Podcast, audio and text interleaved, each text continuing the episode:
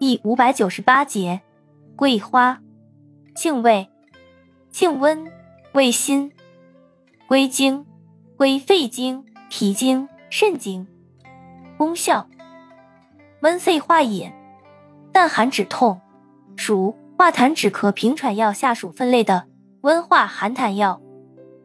功能与主治，主治痰饮咳喘、脘腹冷痛、肠风血痢、经闭痛经、寒疝腹痛、牙痛、口臭。药理研究表明，桂花具有抗菌、抗氧化作用。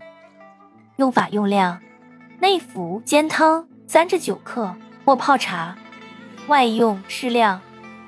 煎汤含漱或蒸热外运。注意事项：尚不明确。